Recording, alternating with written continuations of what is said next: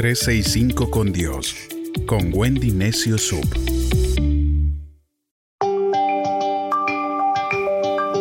Hola, soy Wendy Necio Sub y te invito a que me acompañes en una aventura de fe por 365 días con reflexiones que nos acercarán más al corazón de Dios. Descubriremos que la amistad con Dios es uno de los regalos más maravillosos que podemos tener. Caminemos juntos, 365 con Dios.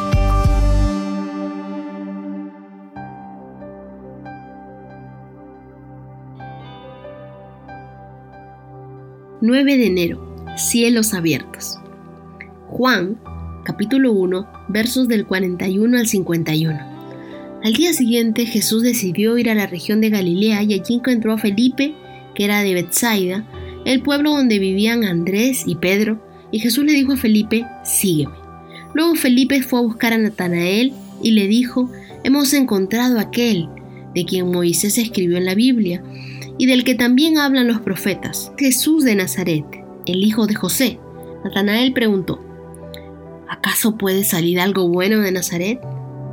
Ven y lo verás, le contestó Felipe. Cuando Jesús vio que Natanael se acercaba, dijo, aquí viene un verdadero israelita, un hombre realmente sincero. Natanael le preguntó, ¿cómo es que me conoces? Y Jesús le respondió, me fijé en ti cuando estabas bajo la higuera antes de que Felipe te llamara. Entonces Natanael respondió, Maestro, tú eres el Hijo de Dios, el Rey de Israel. Y Jesús le dijo, ¿crees esto porque te dije que te vi debajo de la higuera? Pues todavía verás cosas más sorprendentes que estas. Y luego les dijo a todos, les aseguro que ustedes verán el cielo abierto y verán también a los ángeles de Dios subir y bajar sobre mí, porque soy el Hijo del Hombre. El cielo es un lugar hermoso. Es todo y más de lo que un ser humano podría soñar o imaginar. Es allí donde se hace la voluntad de Dios sin interferencias. Es allí donde todas las bendiciones que necesitamos de Dios están. Entonces tenemos que traer el cielo aquí a la tierra. Hoy es un día de buenas noticias. Dios me dijo que te diga que cosas mayores verás cosas aún más sorprendentes que estas. Tú no has visto nada aún. Cuando los cielos se abren es que estamos entrando a una nueva temporada, una nueva estación, nuevos tiempos, un nuevo comienzo. Sin importar la temporada que hayas estado viviendo, hoy es un día de cambio.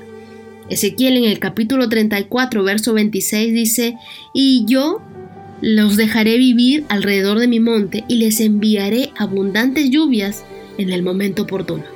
Existe infinidad de bendiciones cuando hay cielos abiertos.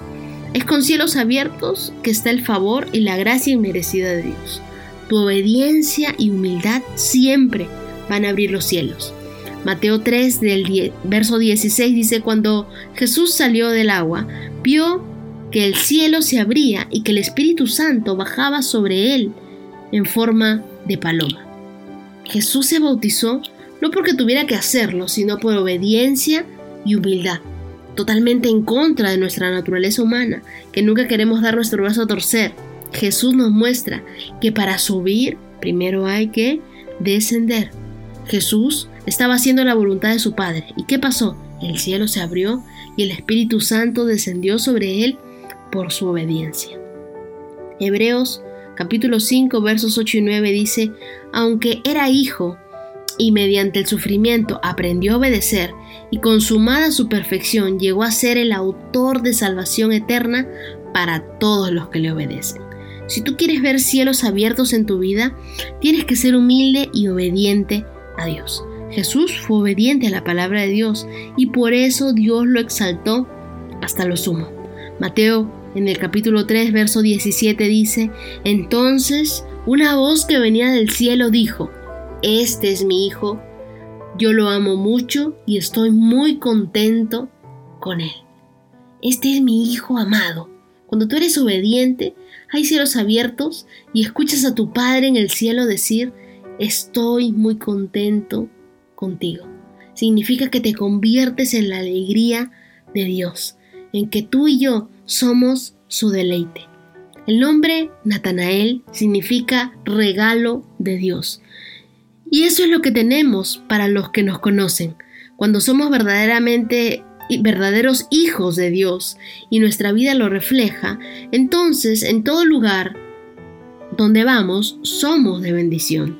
Tenemos los cielos abiertos cuando somos íntegros. Por lo tanto, haz que tu vida refleje al Dios en quien crees y que todos puedan ver que tú eres diferente porque agradas a Dios.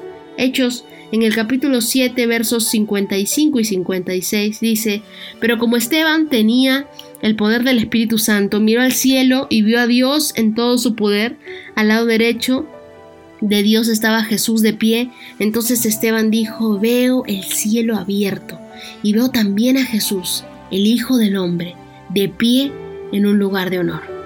Esteban pagó un precio muy alto por ser cristiano y por vivir una vida íntegra.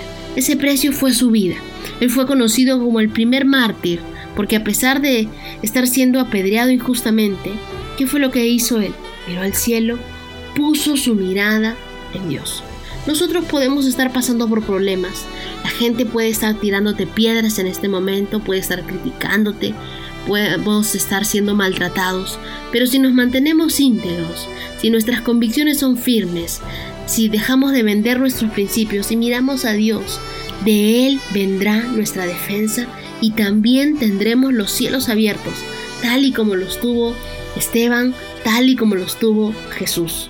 Hechos, en el capítulo 10, versos del 9 al 11, dice, al día siguiente, mientras el soldado y los sirvientes se acercaban al puerto de Jope, Pedro subió a la azotea de la casa a orar. Era como el mediodía y de pronto sintió hambre y quiso comer algo. mientras le preparaban la comida, Pedro tuvo una visión y vio que el cielo se abría y que bajaba a la tierra algo como un gran manto colgado de cuatro puntas. Pedro tuvo los cielos abiertos. ¿Por qué? Porque Pedro era un hombre de oración. Y no cualquier oración, sino que él tenía una estrecha amistad con Dios y esa amistad era muy notoria. ¿A ti se te nota cuando oras? Después de la oración eres otra persona. Pedro vio cielos abiertos. Así cuando tú oras, Dios moviliza ángeles para protegerte. Es en la oración que tú recibes protección y dirección de parte de Dios. Él te va a decir por cuál camino debes seguir. Yo elijo seguir y caminar con Dios los 365 días del año y todos los días de mi vida.